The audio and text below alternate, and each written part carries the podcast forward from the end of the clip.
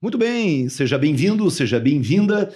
Hoje, no Atualizando, vamos tratar sobre o projeto Willow, um mega projeto de extração petrolífera é, que foi autorizado pelo governo dos Estados Unidos no Alasca e tem despertado uma série de interesses, polêmicas e nós estamos aí, junto com você, muito preocupados de que isso vai realmente refletir aí nas provas dos vestibulares, quem sabe até no Enem. Aqui o Cláudio, professor de Química, que está virando sócio aqui do Atualizando, e o Monteiro, que está dando uma força aí para nós conversarmos sobre isso. Então, vamos começar essa nossa conversa. O Monteiro vai é, nos colocar bem a, a par aí é, do que é esse projeto e sua importância.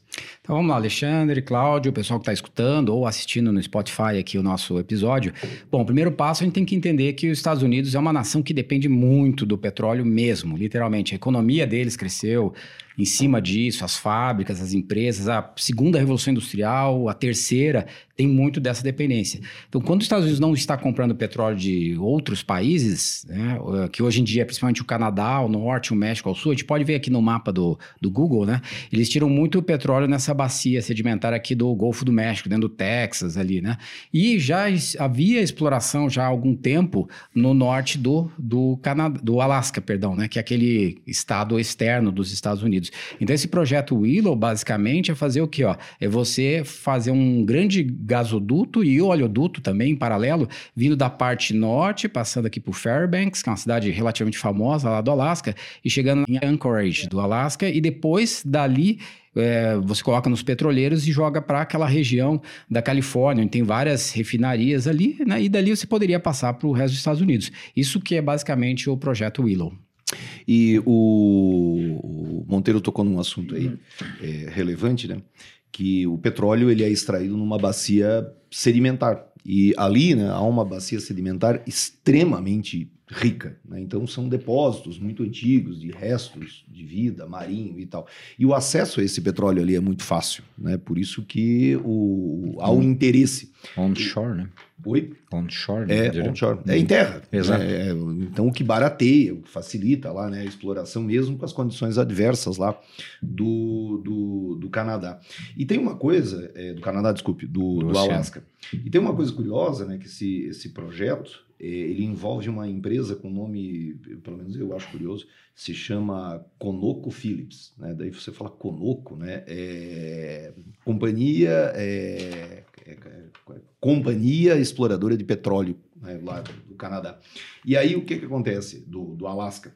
E o que acontece? Essa empresa ela foi fundada lá em 1875 e é a maior exploradora de petróleo bruto e também produtora, depois com algum benefício né, essa, essa empresa. Eles vão fazer lá um investimento de 8 bilhões de dólares. E aí tem uma coisa aqui que deve ser colocada em, em pauta. Né? O que leva uma empresa a fazer um investimento desse? 8 bilhões de dólares, o equivalente a 42 bilhões de reais. Então o vai falar um pouquinho é, da, da, qualidade desse petróleo. Tá, a, na verdade, o, o, petróleo ele tem, entre outros fatores, o que a gente chama de grau API. Então, assim, quanto mais alto esse grau API, maior quantidade de frações mais leves e melhora a qualidade desse petróleo. No caso do petróleo Brent, por exemplo, você tem uma 38 graus API. E no caso lá do Alasca é 32 aproximadamente. Isso é uma média, obviamente, que você tem ali. Mas se comparado, por exemplo, ao do Brasil, que é 28, eu estou falando de um petróleo de melhor qualidade. A média aqui do Brasil é em torno de 28. Então eu estou falando de frações mais leves, maior facilidade para você extrair essas frações mais leves, não requer um refino mais aprimorado, tão custoso como você tem aqui no Brasil, e isso é muito lucrativo, certo? Tanto do ponto de vista para obtenção de combustível, como para o refino mais leve também para obtenção de matéria-prima para a indústria farmacêutica, indústria de pigmentos, etc. É muito vantajoso do ponto de vista econômico a extração desse tipo de petróleo ali com essa qualidade aí. Sem falar no fato que o teor de enxofre não é alto, é baixo nessas regiões. Então, é um petróleo mais doce, que é o que a gente chama, cujo teor de enxofre é mais baixo. Comparado a um mais pesado, um asfáltico aí, que daria um pouco mais de trabalho e seria muito mais oneroso do ponto de vista econômico, seria uma excelente ideia a extração lá. O problema é o impacto, justamente, que isso daí vai gerar, né? Não só falar do CO2, como a própria extração, né, para o ecossistema ali, que é muito perigosa para o local. Para ser bem sincero, eu acho que danos irreversíveis ao local do ponto de vista. O, o Alexandre comentou um troço correto e dá para dar uma melhorada na sua explicação também, que é assim: tirar é fácil, né? O problema é a gestão, né? Porque lá está acima do círculo polar, daí tem aqueles problemas de permafrost, né? Que a gente usa bastante na geografia, né? O solo congelado. Então, é, o solo está sempre congelado, daí quando chegam os curtos meses ali de verão, o solo meio que liquefaz, né? Mistura de gelo com lama. Isso aí para transportar, para dar problema é fácil, fácil. Mas a extração, né? Se comparar desses de alto mar, ele realmente é mais ah, fácil. Até a distância que você tem, né? Isso daí não é, tão, é a profundidade é, o, ali que. O, o derretimento do permafrost em alguns trechos naturalmente, né? Ele, ele tem derretido todo ano, cada verão. Sim. Mas com o aquecimento global tem ficado mais ameaçado ainda. Então, a própria infraestrutura de extração, embora tenha facilidade porque é mais superficial e tal, ela pode é, Eu ser que ameaçada. É, talvez por esse motivo que eles estão apostando no óleo duto ao invés de qualquer outro tipo de transporte também. Né? Uma para mais barato e segunda porque até o fato de você transportar qualquer veículo sobre alta pressão no gelo, isso promove a fusão dele, né? Você acaba tendo um problema uhum. maior nisso daí. Questão é, de trepidação, é, trem na, também. Na né? verdade, a próprio, o, quando você aumenta a pressão sobre o gelo, você desloca lá naquele diagrama de fase, consegue verificar. Se aumentando a pressão, você faz com que ele se, sofra a liquefação, né? Você uhum. tem, é, tanto que é baseado nisso que os patinadores consegue patinar, todo o peso está concentrado numa lâmina, né? Sim. Aí ele aumenta a pressão e vai para a fase líquida. Agora, não só isso, né? O problema é o seguinte: eu, eu não sei até onde esse tipo de extração ali local vai alterar o ecossistema pontual ali, né? regional ali, em torno ali do é, sistema. O, nós estávamos conversando aqui na no nossa, nossa prévia, né? É, a grande polêmica é em torno da questão ambiental. Sim. Então, se você até observar aí na imprensa, de modo geral, está se chamando muita atenção para a liberação de CO2, né, num refino prévio lá do petróleo. A, a própria perfuração pode né, liberar gases ali. Fala-se em quase 280 milhões de toneladas de CO2. Só ah, da extração, né? Só da extração. É, em 30 anos, em exatamente. 30 anos, é. Que, é, que, é, a vida útil. Eles, isso, eles isso. Em 30 é. anos, né? Isso é, seria, assim, para trocar em miúdos, hoje, a acrescentar a frota de carro dos Estados Unidos, 2 milhões de carros nesses 30 anos. Então, fala-se muito disso. Mas aquela região, é, veja, o acesso já é difícil. Né? Você imagina um, um acidente, acidente é, óleo duto. é um né? problema sério. Procure aí, a gente deixa depois aí um caminho para você. Mas em 1989 teve o acidente com um petroleiro chamado Exxon Valdez. Foi nessa região. Foi um, um caos. Né? E eu não sei até onde eles conseguiriam identificar. Eles, obviamente que eles conseguem identificar o vazamento por uma série de dispositivos de segurança dentro do oleoduto. Mas isso vazado pela parte subterrânea do gelo a identificação local, é a contenção, tudo isso, eu acho que Não, se torna muito mais complicado. Mesmo tendo como identificar, você imagina uma área remota, né? Se é. vaza petróleo lá, entra é. um vale glacial lá. É, exatamente isso. O, atinge o oceano. Né? É, outra discussão também que gerou bastante briga lá nos Estados Unidos é que ali tem comunidades que antigamente chamavam de esquimó, né? Agora chama de Inuits, né? E aí o próprio governo dos Estados Unidos alega que vai fazer uma, uma compensação financeira para esses povos, né? Como foi feito no no norte do Canadá para extração de uhum. petróleo, eles deram dinheiro pro pessoal, e uma, uma grana boa. Aí você amolece o coração lá dos, dos Inuits, né? Mas você acaba descaracterizando a cultura deles, que é uma cultura basicamente é, indígena, no caso, né? Mas tem uma pressão forte também dos alasquianos que querem que ocorra a exploração, né? Porque apesar de ser o maior estado dos Estados Unidos, o Alasca, ele lembra um pouco assim. Em área, em área. Em área, né? E ele lembra bastante a situação do Acre no Brasil, que é um estado que tem muitos recursos econômicos, mas que são mal explorados. Então, a taxa de desemprego no Alasca é alta. É, tá geralmente, deles, né? você só tem extração de minério, não agrega muito conhecimento, tecnologia. Então, a passagem de um novo gasoduto, as empresas explorando, daria um, um up na economia alasquiana, como teve na época da Guerra Fria, onde os Estados Unidos colocou muita base militar, muita fábrica lá para extrair minério e processar os minérios, né? Então, por isso que tem uma, uma, pressão econômica do pessoal que alguns querem, né, no Alasca, outros não, né? Uhum. E, e o Monteiro, a gente também é, tratava de uma coisa, né? O, o petróleo hoje, muitos é, apontam assim, ah, o petróleo está na sua reta final. Né? O petróleo está com seus dias contados. É sempre bom deixar claro que essa coisa de dias contados é, não é uma décadas. coisa para cinco anos, não é uma coisa é. para dez anos. Veja que essa empresa está né, é, é, colocando essa grana toda numa perspectiva aí de 30 anos ou, ou mais. E o petróleo, até a sua substituição, a gente tem falar disso, é, enquanto combustível, ele é mais fácil, né? Mas indústria petroquímica vai demorar não, é, não tem muito mais. Mas, sinceramente, além, provável. assim, diante dessa coisa, né, do, do, do, petróleo perdendo força, o que justifica os Estados Unidos autorizar um, um projeto como esse numa região delicada? Tá, tem um, Você tem falou do emprego também. É, tem, tem vai, é, o emprego no final das contas seria mais fácil contratar todo mundo, tirar o pessoal da Alasca, e, né, porque a população é pequena, e, e botar para trabalhar no Brasil. Pagam um salário dos caras, que seria é, mais fácil. É, é, Mas, é um humanista. É. Agora, Nosso diplomata. É, agora tem, tem várias situações políticas muito interessantes na jogada aqui. Primeiro é a eletricidade, né? Enquanto o Brasil tem 60 a 70% da nossa eletricidade só na água, que é renovável, os Estados Unidos é totalmente contrário, né? 60% da eletricidade norte-americana é por petróleo. Então, se você quer expandir a sua economia nos próximos anos, você vai ter que ter mais fontes de energia. Aí o pessoal vem com o discurso sempre: ah, por que não põe mais eólica solar? É porque a tecnologia que você já tem hoje já está totalmente preparada com alto rendimento para petróleo. Eu acho que mudar a matriz energética tem que ser de forma suave e, e, tem que ser mudada mesmo. Mas não dá para você instalar o dedo, que é o que o ambientalista quer, e trocar tudo, né? É, o Biden estima é, essa indústria aqui vai dar, acho que uns 400 milhões, uma coisa assim. Eles vão investir 8 bilhões, mas 400 é. milhões justamente para transição energética. Né? Sim. É, eu vi um, um, dado estatístico bem interessante. Quanto que um brasileiro consome de eletricidade por ano, né? Ele consome mais ou menos 2 mil a 3 mil kWh por ano, uma medida X, né? O norte-americano ele consome 9 mil é, quilowatts-hora ano, mais ou menos. Ou seja, umas três, quatro vezes mais do que um brasileiro. E a população deles é maior, tudo mais. Então, esse negócio de você retrair o consumo, é, retrair a geração de energia por petróleo, você pode ter um viés econômico terrível, de mais desemprego nos Estados Unidos. Aí os caras vão ter que desmatar mais, às vezes voltar para o carvão, que é o que a Europa está fazendo, que é pior ainda. O carvão, ele é muito mais poluente, Sim, né? e, que... uh, porque ele na verdade, o que você tem em estrutura, além de liberar uma quantidade maior de CO2 lá que você tem, você tem uma série de outros inconvenientes. Maior teor de enxofre, entre outros, aí de que a degradação não é muito adequada para o meio ambiente ele é muito mais poluente, sem sombra de dúvida. E a própria extração dele já é complicada. É, tanto é que a China, outra estatística assim curiosa, né? Estatística em prova sempre é dada em gráfico, tabela. A China, que usa muito carvão para geração de eletricidade, eles geram aproximadamente 30% do CO2 do mundo. É, e, é e os né, Estados né, Unidos, também, é, os Estados Unidos que tem mais ou menos o mesmo potencial energético, gera 15%, 10%.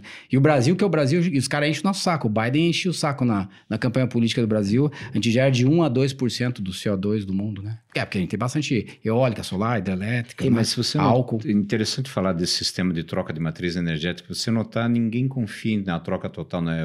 Atualmente se fala muito em sistema híbrido, né? Ou seja, eu tenho uma termoelétrica com energia eólica, uma termo com energia solar. Porque, Na falha de um, é, o outro porque, é, é, E sem contar que algumas não, não têm oferta contínua. O vento. Exatamente. Então, faria, o tempo de resposta. A água da hidrelétrica. O tempo de resposta é. de uma termoelétrica é instantâneo quase, Sim. né, cara? Para você conseguir a produção de eletricidade uhum. ali.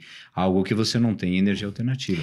E armazenamento da energia alternativa é outro problema. Por exemplo, ó, é, eu consigo abastecer o, o, o, tanque de combustível e deixar. Agora, um carro elétrico, quanto tempo eu levo para carregar a bateria, qual é a durabilidade da bateria e o preço da bateria também, né? Tudo isso levando em consideração, eu acredito que 30 anos é um bom tempo para a gente começar a pensar nessa troca suave de matrizes energéticas. Antes disso, eu acho mais difícil. É, tanto é que o segundo motivo, né, da, da questão política, né, porque o Alexandre perguntou, ó, oh, tem dois, tem dois motivos, né? É, o segundo é que os Estados Unidos, quando entra o Biden, né, para substituir o Trump, tem toda aquela discussão de polarização dos Estados Unidos, o Biden falou abertamente, ó, vamos voltar para o Acordo de Paris. A gente quer cumprir o Acordo de Paris reduzindo, acho que para 50% até 2030. Tô, 2030 é daqui a sete anos, eles não é conseguem é, reduzir de jeito nenhum. É. E depois para 2050 zerar. Isso é campanha política pura, né? O cara fala tudo que quiser para ganhar uma eleição, né? Então acho que não vai atingir nenhuma das duas metas, mas é importante para os Estados Unidos baixar. Mas acho que se eu fosse um líder norte-americano, tivesse na alta cúpula lá, eu ia concordar com a exploração desse oleoduto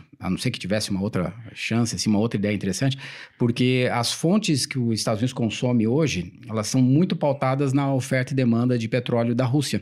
Como os Estados Unidos e a União Europeia estão bloqueando a Rússia por causa da guerra da Ucrânia, é, a tendência, isso aí pode mudar amanhã, né? Mas a tendência é acontecer o quê? A Rússia vai começar a não vender mais tanto petróleo no, no meio internacional. Os Estados Unidos já sacaneou o Iraque uma vez, o Iraque pode, de repente, dar uma redução na produção.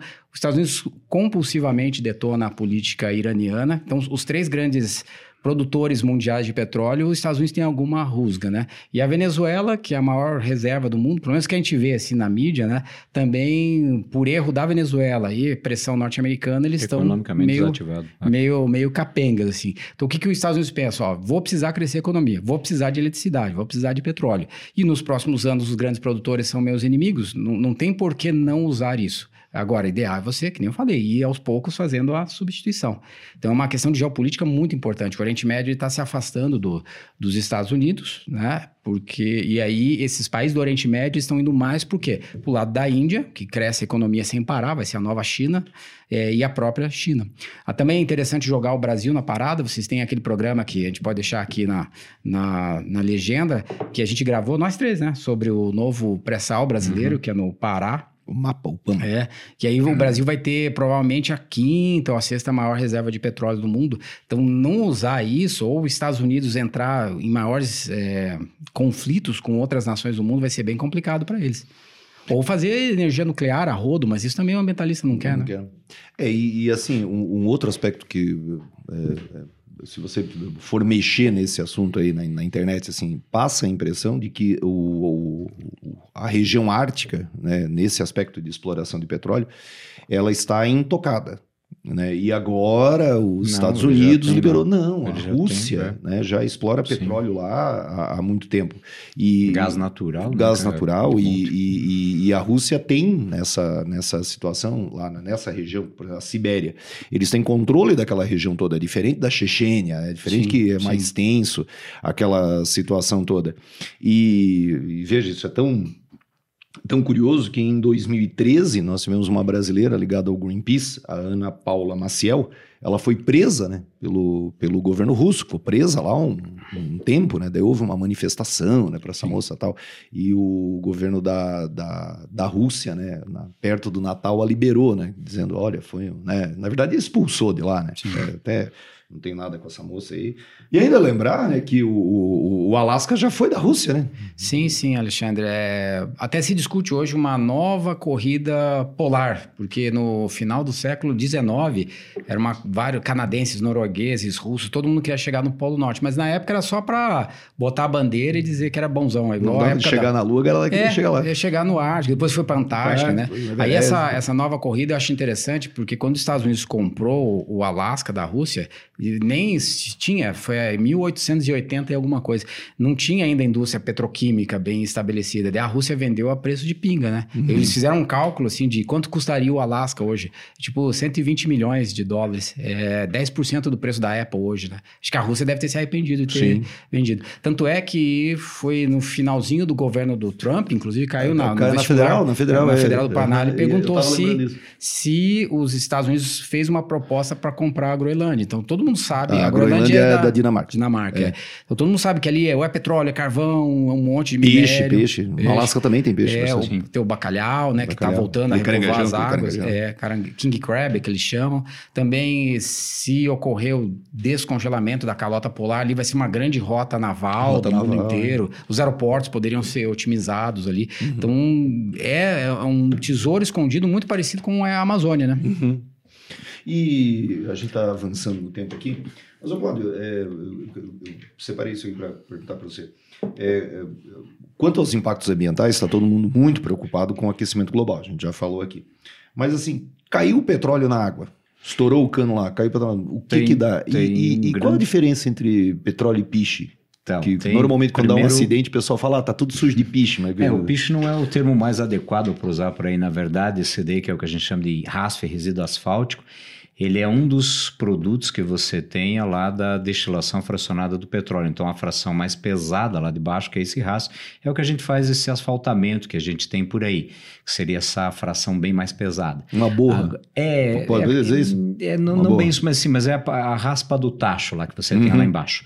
E dessa ideia aí, na verdade, que você tem é derramamento de petróleo propriamente dito, petróleo bruto ali.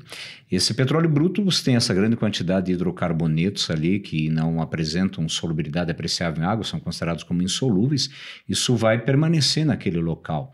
E aí você tem um problema, porque, por exemplo, é, a absorção pela pele ocorre, os animais vão ser intoxicados com isso, é, falta você vai ter lá, cai sobre uma planta, você vai ter completa degradação da planta, ela não vai conseguir fazer fotossíntese nem absolutamente mais nada.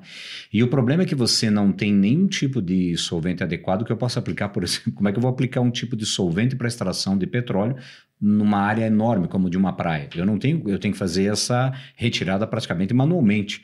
E assim, dependendo da quantidade e o volume de petróleo que foi derramado ali, isso pode levar quanto tempo? Uhum. Pode levar décadas para você conseguir extrair tudo aquilo.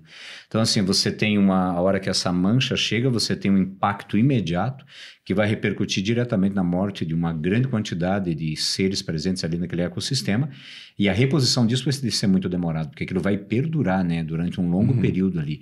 Se você notar, basicamente, o que o pessoal fica fazendo é tirando literalmente as manchas mecanicamente ali, uhum. tentando separar esse petróleo ali do meio. E, Cláudio, eu não combinei essa pergunta com você, mas é, eu estou pensando uma coisa: lá é bastante frio.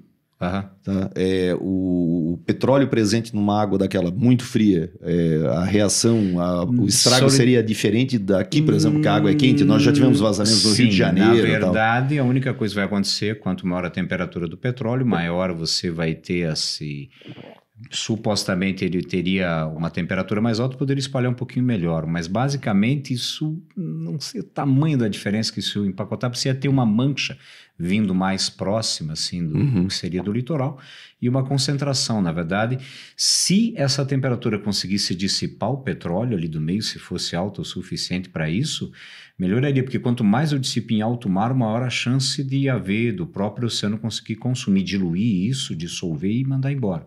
Agora, o problema é quando essa mancha chega mais próxima. Então, qual é o sério risco? Uma baixa temperatura, veja bem, é uma suposição, uhum. qual é o sério risco disso se aproximar e vir uma mancha maior para impactar mais ali o local, mais concentrada num ponto. É aquele vazamento que teve, né, em 2019 no Brasil, né? Foi no litoral do Nordeste, né? Em litoral alto mar não, ninguém Sim. reclamou, né? Mas é, na verdade chega... é porque muda um pouco a densidade, né? A gente estava comentando uhum. isso aí, Monteiro, assim. É, o, o, petróleo ali, a densidade dele não é uniformemente toda ela de que você tem abaixo d'água. Então você não tem aquela mancha específica aparecendo em cima direitinho. Muitas vezes aquilo fica encoberto e quando vai chegando próximo à, à praia, que as ondas vão batendo, é que aquilo vai uhum. aparecendo, né? Então ele mantém uma certa distância ali que tem uhum. e aí que ele acaba concentrando ali no local, né? Ele vem vindo ali, vai chegando e aproximando. E a desgraça lá é que o vazamento vai será no continente para o litoral ou próximo ao litoral. É, não, impacto é, não, é, exatamente. Você não tem muita. E, mas eu ainda me preocupo ainda muito. É, vamos, vamos imaginar o seguinte. Eu não sei quais são os sistemas de retenção no caso de um vazamento de um oleoduto desse e um navio, né? O, tudo bem, eu entendo que o navio transporta uma grande quantidade de petróleo, mas o problema é quanto tempo leva para se identificar um vazamento num oleoduto e qual é o é, a cada qual distância eu consigo fechar esse uhum. oleoduto para não evitar o vazamento porque realmente, se você tiver um vazamento muito grande desse oleoduto lá na, na, nessa parte aí do Alasca e pegar um vale, alguma coisa assim, até você identificar, primeiro que você não vai encontrar esse petróleo tão facilmente, e até você encontrar aonde ele vai parar esse uhum. petróleo em si. Então, assim, e vários constituintes desse petróleo não vão atingir o ponto de solidificação mesmo na neve ali que você tem. Então, muitos deles vão permanecer ainda líquidos uhum. ali e vão escoar, né? Vão ter fluidez para Liberando toxina no Sem ar, sombra de dúvida. É, no ar até é mais difícil, depende da profundidade que ele está no gelo. Mas sim, ele tem voláteis que vão uhum. ser liberados ali sem sombra de dúvida, né? Os, ali que você tem. Uma coisa que eu li bastante aí, né, Alexandre, é que os, os norte-americanos que gostam de votar no Partido Democrata, porque lá nos Estados Unidos é tipo partido político e time de futebol são muito parecidos, é de coração, né? É, geralmente o Partido Democrata vota nas causas verdes, né? E o pessoal tava abismado, pô, como é que o Biden autorizou o Obama, isso? Tinha, come, começou na época do Obama. Começou na época é. do Obama e lá nos Estados Unidos tem uma coisa, o Partido Democrata ele se importa muito com causas verdes e questões sociais, mas principalmente quando não é nos Estados Unidos, quando vai ter que proteger outros ecossistemas no mundo, eles, eles são bem aguerridos nisso. Agora, quando entra no interesse norte-americano mesmo, eles são mais fechados, às vezes, na, na política do que o próprio Partido Republicano. E lá nos Estados Unidos tem uma coisa que é permitido por lei, que aqui não, não tem assim, então, de forma tão intensa, que são os lobistas, né?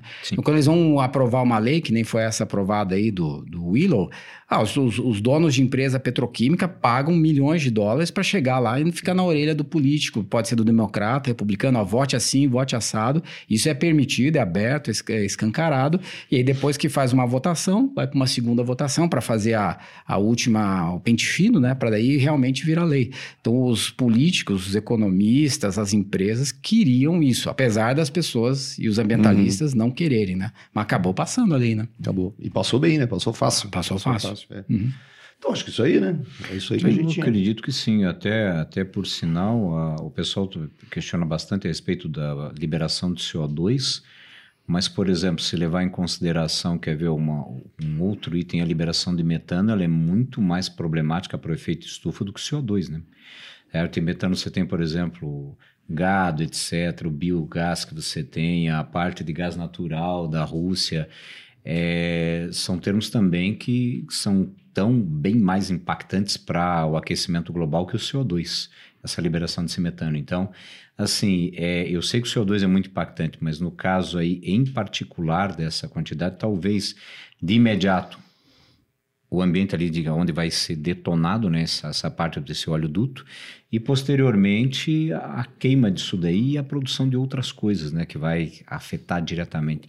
Não, o problema do CO2 é o volume, né? Uhum. Esse é o problema. Você não tem essa produção de metano liberado na atmosfera nunca, né? É que nem o óxido nitroso, é, né? Exatamente. Ele, Ele é, muito, muito mais, mais, gerador, só que você não menor. tem essa quantidade absurda, né, que uhum. você tem. Então, é por isso que se bate tanto na tecla do CO2, apesar dele não ter um efeito estufa tão grande assim, mas a quantidade que a gente libera é assustadoramente Assusta. grande. Imagina, 280 é, milhões de toneladas. É só na extração, só, né? Porque na, na queima vai superar é. as 800 milhões de toneladas, né? Isso aí. Você imagina isso aí. Então é isso. Então é isso, senhores. Então tá. Então, Cláudio, obrigado aí pela tua disponibilidade mais uma vez, Monteirão. Um prazer. Obrigado. Você que ficou conosco, dê o seu like, nos acompanhe e ah, né, nós colocaremos aqui alguns links para enriquecer ainda mais essa nossa conversa. Beleza? Então é isso aí. Até a próxima.